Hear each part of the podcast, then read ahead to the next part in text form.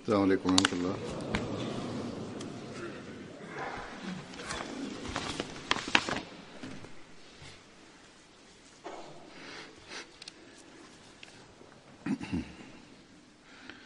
أشهد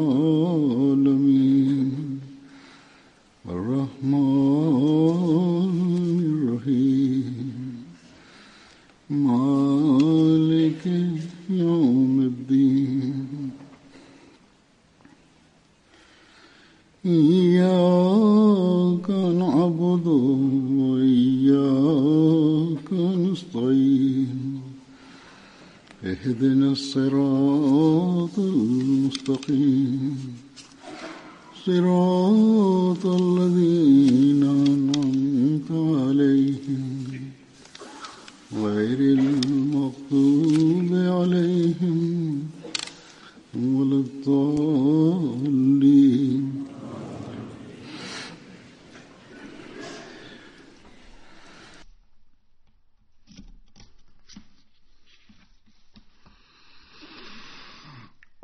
referencia a la influencia espiritual del santo profeta Muhammad sallallahu alaihi wasallam, el Mesías prometido al Islam declara: Es mi creencia que la influencia espiritual del santo profeta sallallahu alaihi wasallam fue tan magnífica que ningún otro profeta en el mundo tuvo este honor. El secreto que respalda el progreso del Islam es que el santo profeta sallallahu alaihi wasallam poseía un inmenso poder de atracción. Además, sus palabras tuvieron un impacto tal que cualquiera que lo escuchaba quedaba cautivado. Además, afirma, aquellos que fueron atraídos por él se purificaron completamente. Luego, en relación con el tipo de cambios que el santo profeta sallallahu wasallam provocó en sus compañeros, el Mesías prometido al Islam declara cuando miramos la condición de los compañeros, no vemos a ninguno de ellos que mintiera, mientras que si miramos la condición inicial de los árabes, los vemos sumidos en todo tipo de inmundicia, absortos en la idolatría, usaban descaradamente la riqueza de los huérfanos y estaban sumidos en todo tipo de males viviendo como bandidos. En resumen, estaban inmersos en las obscenidades de cabeza a los pies. Sin embargo, sin embargo, el santo profeta sallallahu alaihi provocó una revolución entre ellos que no se encuentra parangón en ninguna otra nación. En otra ocasión, el Mesías prometido al Islam declaró: Este milagro del santo profeta sallallahu es tan grande que es suficiente para abrir los ojos del mundo. El Mesías prometido declara además reformar a un individuo es difícil, ya de por sí es muy difícil reformar incluso a una sola persona, sin embargo, aquí se preparó a una nación entera que mostró un ejemplo de su fe y sinceridad, dejándose matar mansamente como ovejas por el bien de la verdad que ellos eligieron. La realidad es que ya no eran de esta tierra, más bien la enseñanza, la guía y la amonestación efectiva del santo profeta sallallahu alaihi wasallam los hizo celestiales adquiriendo atributos sagrados. Este es el ejemplo del Islam que presentamos ante el mundo. Declara además, fue sólo debido a esta reforma y guía que Allah el Exaltado, por medio de una profecía, nombró al santo profeta Muhammad. Iba a ser alabado en este mundo porque llenó el mundo de paz, reconciliación, moral excelente y virtud.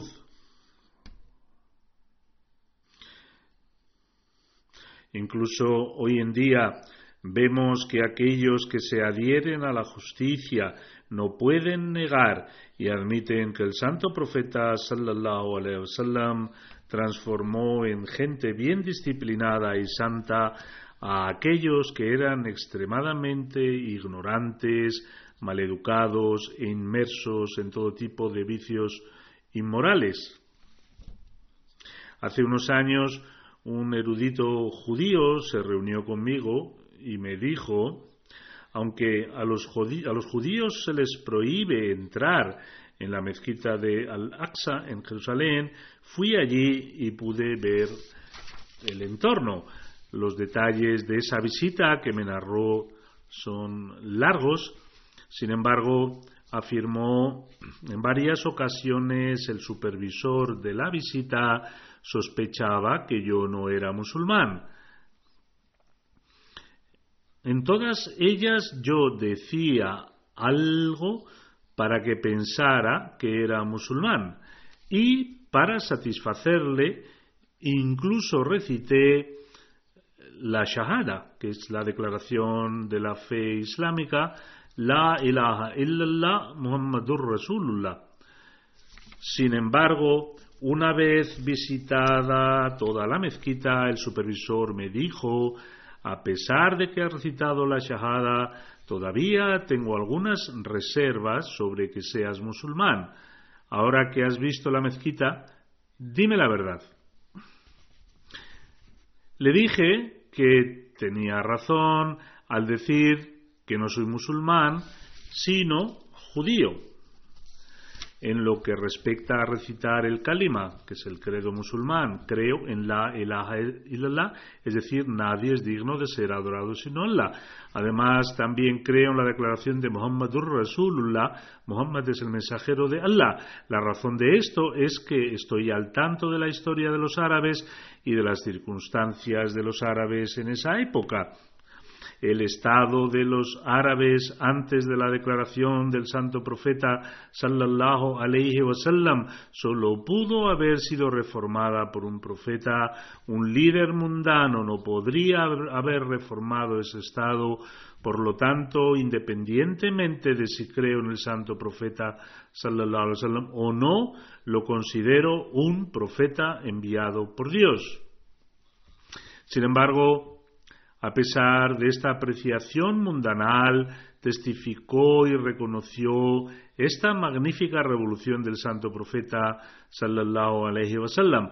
Por lo tanto, si alguien observa este hecho con justicia, viendo las reformas extraordinarias que se llevaron a cabo en los compañeros a través del poder espiritual del santo profeta sallallahu no tendrá más remedio que reconocer el hecho de que el santo profeta sallallahu wasallam fue sin duda un profeta de Dios con respecto a los compañeros, a su, estado extraordinario y a las reformas extraordinarias que operaron dentro de ellos, el Mesías prometido al Islam dijo en una ocasión,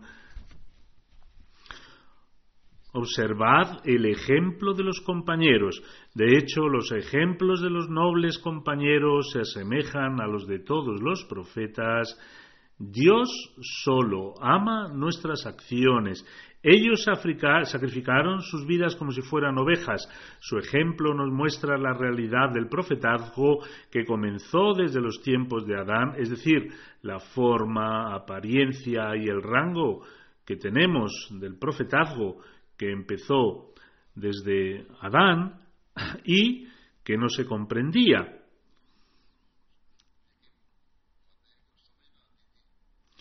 Sin embargo, los nobles compañeros iluminaron y manifestaron esta percepción y nos mostraron que era en realidad la veracidad y la sinceridad.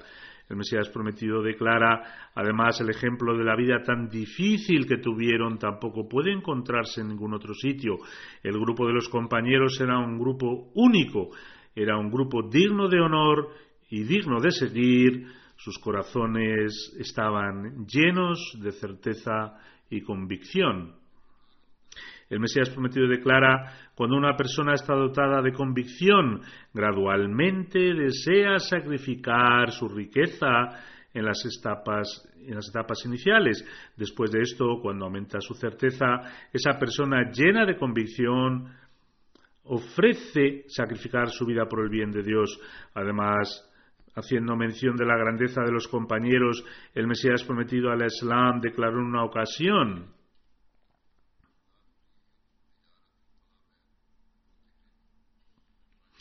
Allah el Exaltado declara en el Sagrado Corán que a quienes ni el comercio ni los negocios les apartan del recuerdo de Allah.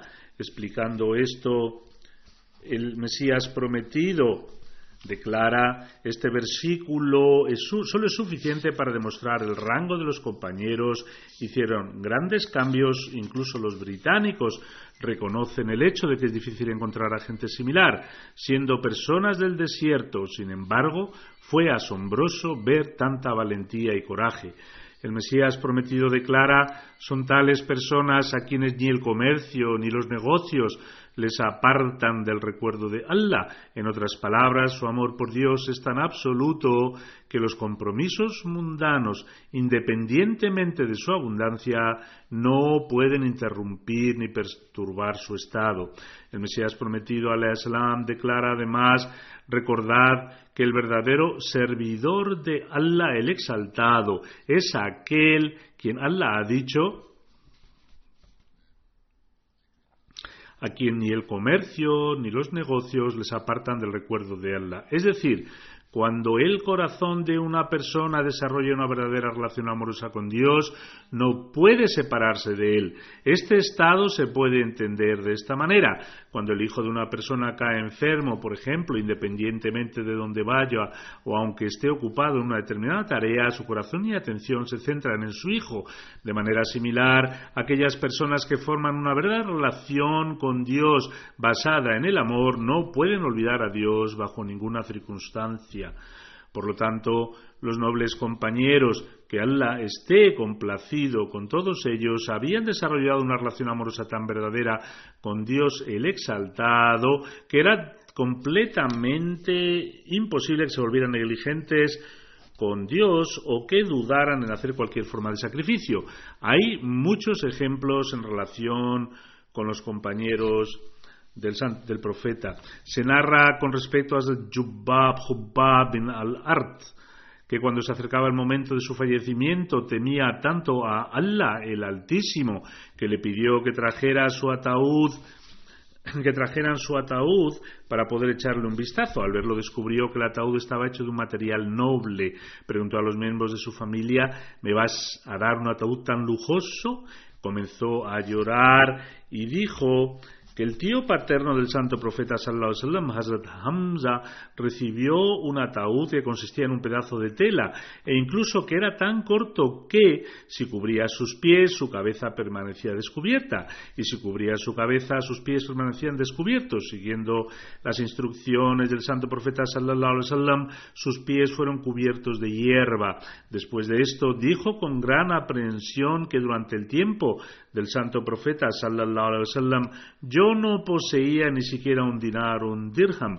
Sin embargo, hoy, como resultado de las bendiciones del santo profeta sallallahu alaihi wasallam, debido a los favores de Allah el Altísimo, como resultado de aceptar estos sacrificios, Allah el Exaltado me ha dotado de tanta abundancia de riquezas que la caja en la esquina de mi casa contiene cuarenta mil dirhams. Dijo además que Allah el Altísimo me ha dado tanto que temo que Allah el Altísimo me haya dado la recompensa por mis obras en este mundo y que me vea privado de las recompensas del más allá y de la vida venidera.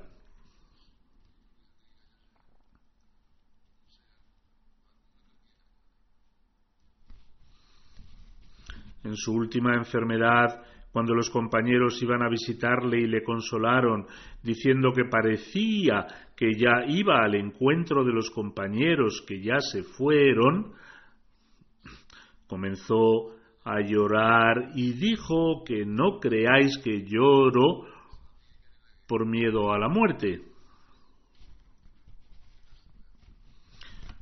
Al contrario, lloro porque el rango de los compañeros a quien habéis denominado mis hermanos era muy elevado e incluso no estoy seguro si soy digno de ser su hermano. Dijo además que esas personas que se fueron antes que nosotros no se beneficiaron de las ventajas mundanales que nosotros hoy disfrutamos. Su temor a Allah el Altísimo y el estado de su rectitud era tal que se consideraba el más débil de todos ellos. Estaba temeroso de Allah el Altísimo y preocupado por si Dios estaría complacido con él después de su muerte. Además, esta fue su oración para que Allah el Altísimo estuviese complacido con él. Sus sacrificios y su servicio a la fe no eran menores que los de cualquier otra persona. Hazrat Ali que Allah Ta'ala esté complacido con él, dirigió su oración fúnebre durante su califato y habló con exaltación sobre él. El rango de Hazrat Hubbab se puede medir por estas palabras. Dijo Hazrat Ali que Allah el Exaltado tenga piedad de Hubbab, aceptó el Islam con gran amor y entusiasmo y tuvo la oportunidad de emigrar a Medina. Después, la vida que vivió fue la de un mujahid, un luchador por la causa de Allah. Pasó por pruebas severas y demostró ejemplos de la máxima paciencia y firmeza.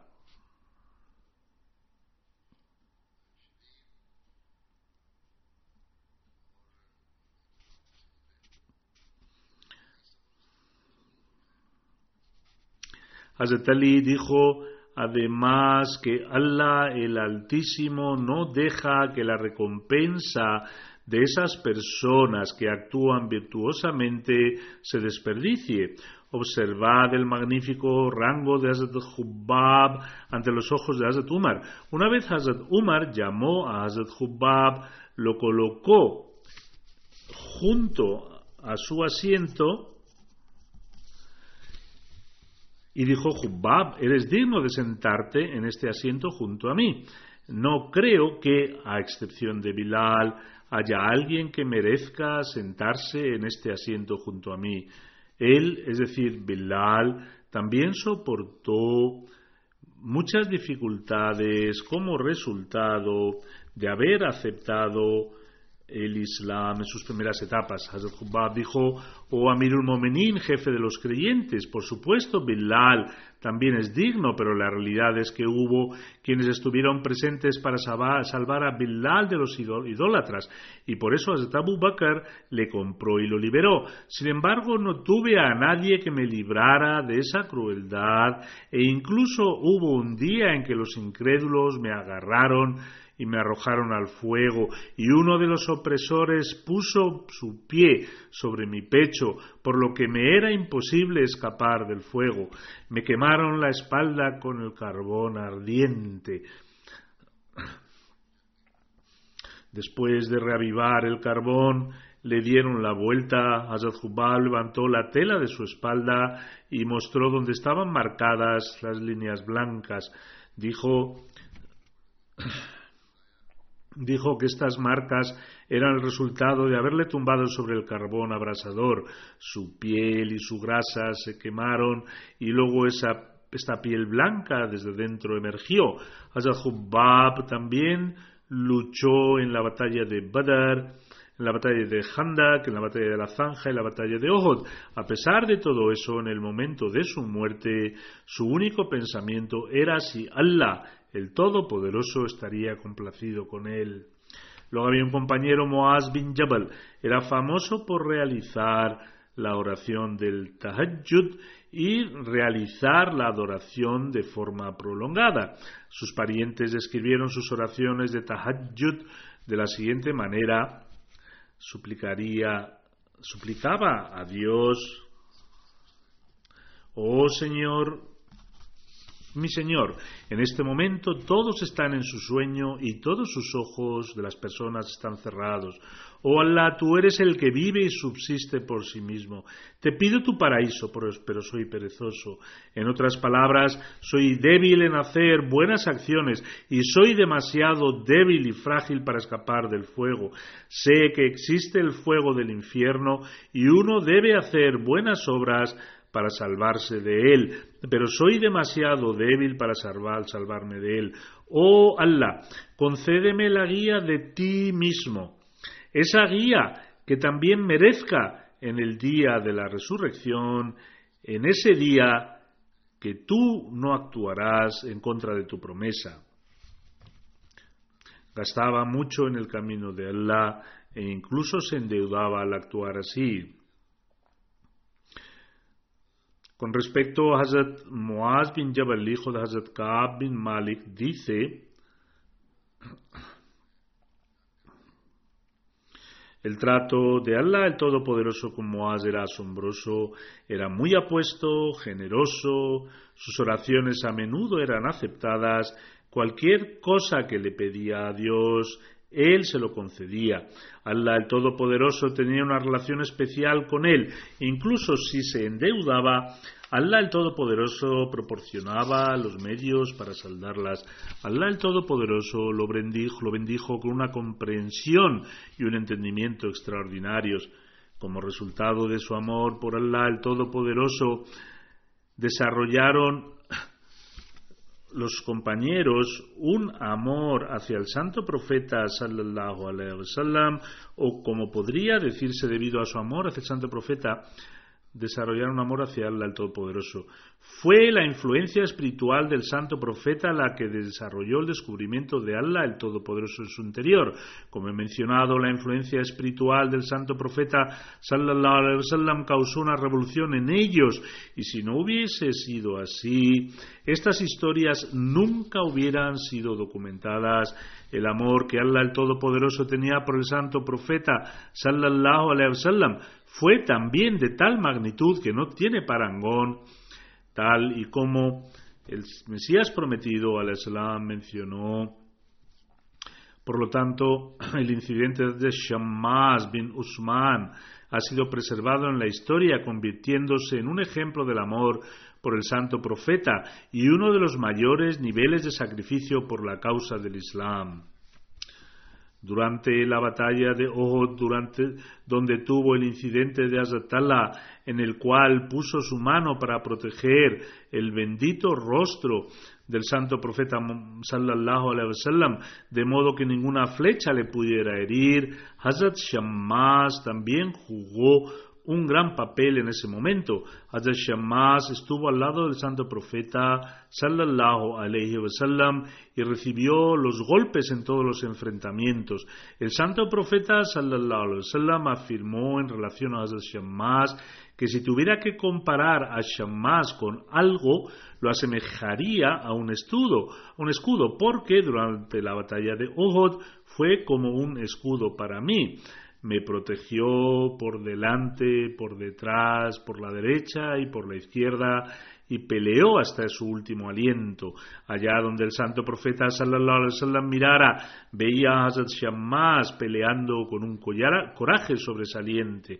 Cuando el enemigo triunfaba en su ataque al santo profeta, y él cayó inconsciente, incluso entonces Shammás estuvo a su lado como un escudo hasta el punto que fue gravemente herido. Era en este estado en el que fue llevado a Medina. Hazrat Salma dijo, es el hijo de mi tío y soy su familiar más cercano y por tanto debería ser tratado en mi casa. Debido a la gravedad de sus heridas, falleció al cabo de uno o dos días.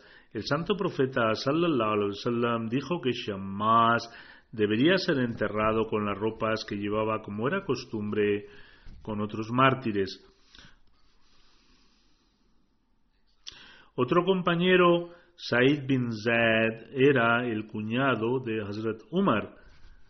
Debido a su aceptación del Islam, Hazrat Umar se adelantó para golpearle, pero entonces la esposa de Said, la hermana de Hazrat Umar, se interpuso y resultó herida. Este hecho tuvo un gran efecto en Hazrat Umar, quien comenzó a mostrar interés en el Islam. Hay un incidente en relación al nivel de autosuficiencia y miedo a Dios de. Se ganaba la vida mediante sus propiedades con sus parcelas de terreno. Una, una mujer también tenía una parcela de terreno adyacente a la suya. Ella reclamó la propiedad del terreno de él, diciendo que él había invadido parte de su terreno.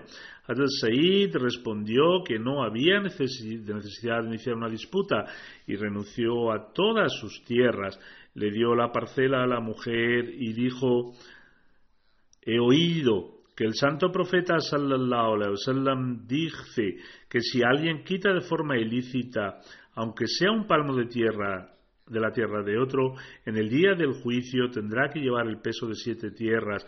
Por tanto, no deseo que esto incurra sobre mí y no deseo pelear, pero no quiero que la gente diga que he arrebatado el terreno o la tierra a alguien. La gente podría haber dicho que robó las tierras de una mujer y que ahora ha corrido la noticia y por ello ha devuelto la parcela de terreno.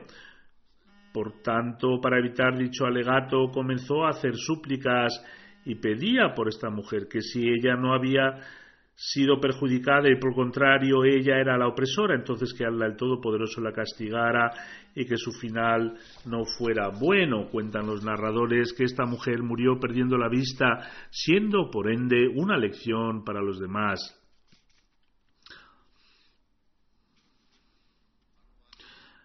Era el hábito de los compañeros hablar la verdad y no temer a nadie. Se narra, se narra acerca de Said bin Zaid, que un día el gobernador designado de Kufa, Amir Muawiyah, estaba sentado en la mezquita. Hadr Said también fue allí. El gobernador le recibió de forma muy hospitalaria, ofreciéndole un gran respeto y le hizo sentarse junto a él. En ese mismo momento un hombre de Kufa vino e insultó a Hazrat Ali, anhu, Hazrat Said se enfadó por ello y no permitió y no permaneció en silencio como podría haber pensado de forma sabia al estar junto al gobernador. En cambio dijo que había oído que el santo profeta wasallam dijo que Abu Bakr, Umar, Usman, Ali, Talha, Zubair bin al-Awwam, Sa'ad y Abdurrahman bin Auf irían al paraíso. También dijo que había o que hay un décimo cuyo nombre no iba a mencionar. Cuando insistieron en preguntarle, dijo que era él, Said bin Zaid. También hay otro hadith narrado por él en el cual se afirma que el mayor crimen, es decir, un acto ilícito, es el de atacar injustamente el honor y la integridad de un musulmán. Esto es exactamente lo que los musulmanes han olvidado hoy y tanto a mayor como a menor escala en las confrontaciones vemos que los musulmanes están atacando el honor de otros musulmanes para satisfacer sus propios intereses. Encontramos mención a otro compañero, Hazrat Zuhaib ibn Sanan Rumi, cuando a los musulmanes les fue dado el permiso por parte de Allah el Todopoderoso de emigrar, Hazrat Suhaib anhu también decidió migrar. Gradualmente progresó en la vida, dado que inicialmente llegó como un esclavo, esclavo a la Meca, fue liberado y posteriormente comenzó comerciando hasta que finalmente se convirtió en un rico mercader y ganó mucho dinero por medio de su comercio. Cuando se disponía a migrar, la gente de Meca le dijo cuando llegaste a la ciudad eras un pobre esclavo y por tanto nunca te dejaremos llevar la riqueza que has ganado aquí. Respondió muy bien.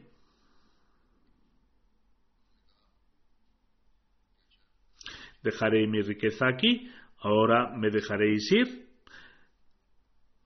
Dejó atrás la mitad de su riqueza con los mequíes y comenzó a hacer las preparaciones para migrar. Cuando marchó a Medina con su familia, algunos de los Quraishíes le siguieron. Suhaib era un hombre muy valiente y un arquero muy hábil. Cuando vio a los kufar, a los incrédulos acercándose a él, sacó todas las flechas de su carcaj y las puso en el suelo. Entonces dijo, oh Quraishíes, sabéis muy bien que tengo más habilidad en la arquería que vosotros, y hasta que no agote mi última flecha, no podréis alcanzarme. En ese momento blandiré mi espada, y tendréis que pelear conmigo en ese modo, por lo que es mejor que me dejéis ir pacíficamente, y os permitiré llevaros toda la riqueza que había ahorrado para mí y para mi familia en diferentes sitios. Por tanto, con gran sabiduría y sacrificando su riqueza, consiguió salvar a su familia y a sí mismo y llegó a Medina de forma segura. Cuando Suhaib conoció, al, se presentó al, santo profeta sallallahu alaihi wasallam le informó que había llegado allí sacrificando toda su riqueza y salvando su propia vida, así como su fe. El santo profeta respondió que esto no era una transacción en vano, sino que era una muy que era muy beneficiosa.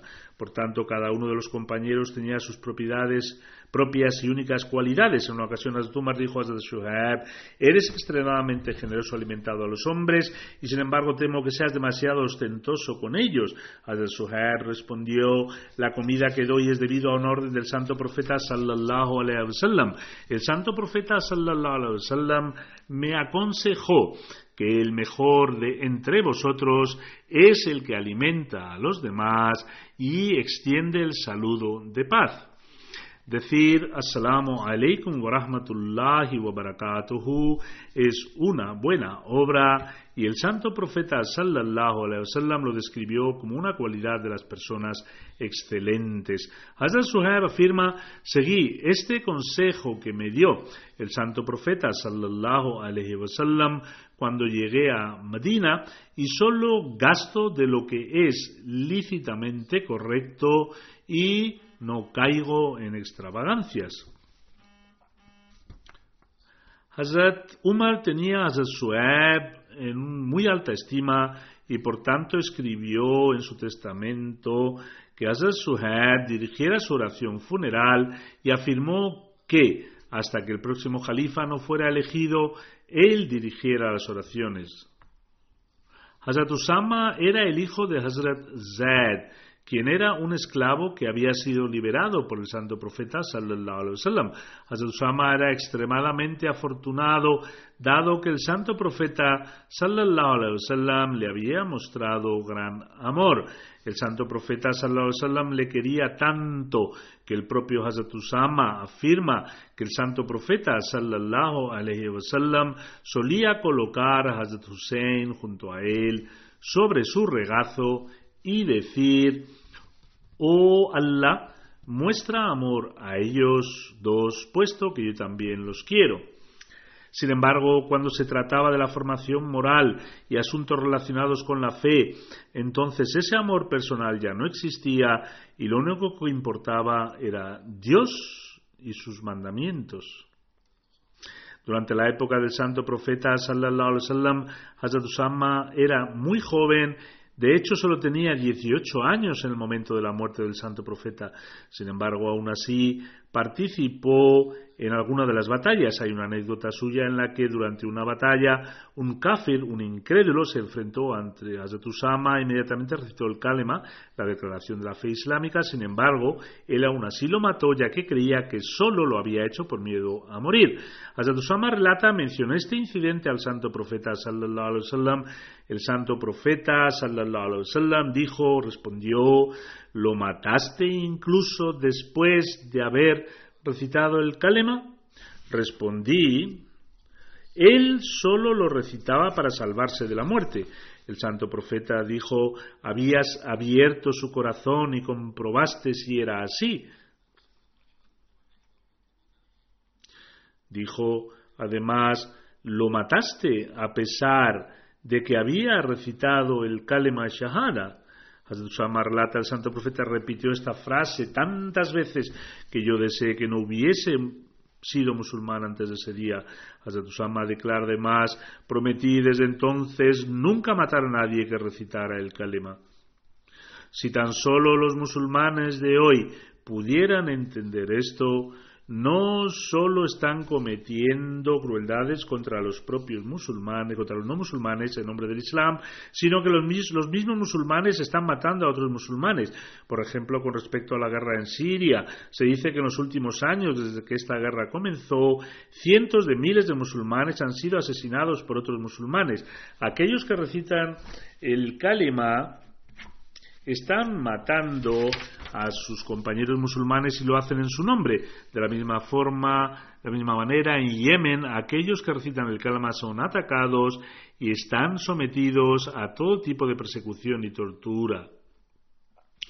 Que Allah guíe a los musulmanes para que se abstengan de levantar falsos eslóganes de amor para el santo profeta sallallahu alaihi y sus compañeros y en su lugar actúen de acuerdo a su ejemplo. En realidad estas personas están satisfaciendo sus propios egos en nombre del Islam y ni siquiera conocen los principios básicos de las enseñanzas del Islam. Solo desean parecer superiores verbalmente, solo proclamarán el nombre de Dios, sin embargo, en el fondo solo se preocupan por, sí mismos.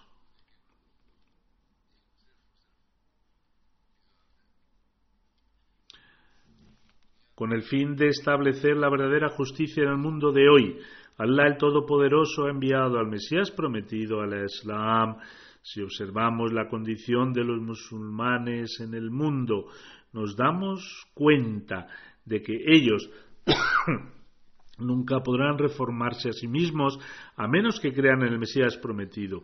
Viendo su condición deberíamos sentir una enorme gratitud porque Allah el Todopoderoso nos ha permitido aceptar al guía de esta era, a quien Allah el Todopoderoso envió como ferviente devoto del santo profeta sallallahu alaihi wasallam.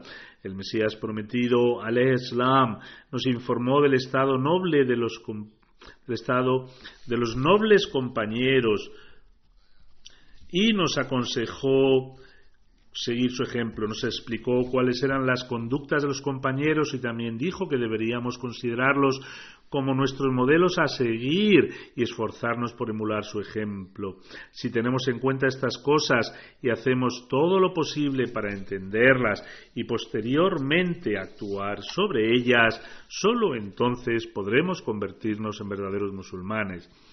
En una ocasión el Mesías prometido al Islam declaró la verdad del asunto es que, a menos que un individuo abandone todos los deseos y pasiones y luego se esfuerce en acercarse a Dios, nunca podrá lograr nada y en su lugar se dañará a sí mismo. Sin embargo, cuando uno renuncia a todas sus pasiones y deseos carnales y recurre a Allah el Todopoderoso con las manos vacías y un corazón puro, entonces Allah el Todopoderoso le concede y Allah el Todopoderoso le socorre con el auxilio, auxilio divino.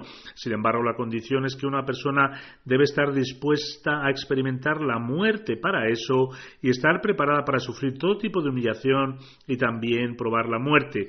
El Mesías prometido declara, observad que este mundo es un lugar transitorio, sin embargo uno solo puede saborear el deleite del mundo si lo evita al mundo por la causa de Allah el Todopoderoso. Por esta razón hemos sido testigos de que una persona que es querida por Dios, como escuchamos por ejemplo de los relatos de las vidas de los compañeros, los cuales abandonaron las actividades mundanas por la causa de Allah el Todopoderoso, pero a cambio Él les otorgó bienes en abundancia. Sin embargo, a pesar de que se le otorgaron bienes profusamente, aún así estaban preocupados por su final y el más allá, lo que indica que se habían sometido por completo a la voluntad del Todopoderoso. El Mesías prometido dice Quien quiera que es querido por Allah Todopoderoso, Dios a su vez difunde su aceptación y reconocimiento en todo el mundo, para lo cual las personas mundanas hacen mil intentos para lograrlo. Por ejemplo, para que reciban un título, para que se les conceda un rango de honor, o para que se les conceda un lugar en la corte real, un asiento en un santuario, por lo tanto, Él les otorga todo tipo de honores mundanos, es decir, a los amados de Dios, y cada corazón está embriagado con la grandeza y admiración de aquellos que están dispuestos a abandonar todo por su causa, y no solo están dispuestos a abandonarlo todo, sino que lo demuestran prácticamente. En esencia, aquellos que sacrifican todo por el bien de Dios, reciben de todo y no abandonan este mundo hasta que se les otorga una variedad de lo que han sacrificado en el cambio de Dios. al Todopoderoso no retiene ninguna cantidad de las personas, pero por desgracia las personas que son conscientes de la realidad de estos asuntos y lo aceptan son escasas. Que Allah el Todopoderoso nos permita actuar sobre estas enseñanzas a través de las cuales podemos convertirnos en los verdaderos seguidores de Allah el Todopoderoso y su mensajero y también seguir sus mandamientos. Después de las oraciones dirigiré la oración funeraria del señor Amatul Majid Ahmad Saiba, esposa de Chowdhury Nasir Ahmad Saib, que es Naib Amir del Reino Unido y también jefe de la oficina central de Yad, falleció el 9 de enero de 2018. A Allah pertenecemos y a él volveremos. Era la bisnieta paterna de Hazrat Molvi Abdullah Sanaori. Sahib, el compañero del Mesías prometido al Islam, después del matrimonio ha estado residiendo cerca de la mezquita Fazal en Londres desde 1978. Era regular en sus oraciones, guardaba los ayunos y pagaba su chanda, la contribución obligatoria. Era muy compasiva, saludaba a todos alegremente y era muy hospitalaria. Era una mujer muy sincera y piadosa, compartía el dolor y la desgracia de todos, tenía una fuerte conexión con el califato y alentaba a sus hijos a permanecer firmemente unidos a él. Les instaba a ser regulares en sus oraciones, se esforzó por dar un buen entrenamiento moral a sus hijos y también tuvo la oportunidad de enseñar el Sagrado Corán a los niños locales. Sirvió en los departamentos de Hizmat Halk y de Afat para la en Reino Unido y también desempeñó como Nazem Mehman Navaji hospitalidad de huéspedes en el Yalsa Salana, Reino Unido. A ella le sobreviven su esposo Choden Aslam y cuatro hijas. Tanto la actual Sadr Lajna, la presidenta de la Asociación de Mujeres, como la ex Sadr Lajna, Shamaila Nagi Sahiba, han escrito que era una persona que mostraba amor a todos y que todos los que la conocieron apreciaron este amor desinteresado. Durante el Yalsa sirvió como una asma de Mehman Navazi por un largo tiempo y sirvió con total dedicación y sinceridad. También tuvo la oportunidad de servir como secretaria de Afat y este, hizo este servicio con un gran humildad que Allah el Todopoderoso eleve el estatus de la difunta y que Él permita que sus acciones virtuosas continúen a través de sus hijas. Como mencioné antes, el funeral está presente. Saldré afuera para dirigir la oración. El resto de la congregación debe asegurarse de que se colocan las filas para la oración funeral.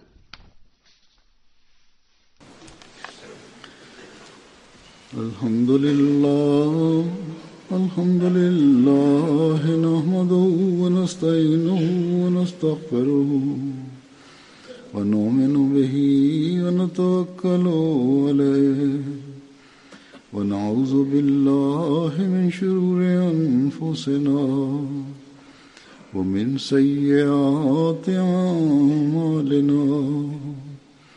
من يهده الله فلا مضل له ومن يضلل فلا هادي له. ونشهد أن لا إله إلا الله. ونشهد أن محمدا عبده ورسوله. عباد الله رحمكم الله. إن الله يأمر بالعدل واللسان وإيتاء ذي القربى وينهى عن الفحشاء والمنكر والبغي يعظكم لعلكم تذكرون. اذكروا الله يذكركم وادعوه يستجب لكم. ولذكر الله أكبر.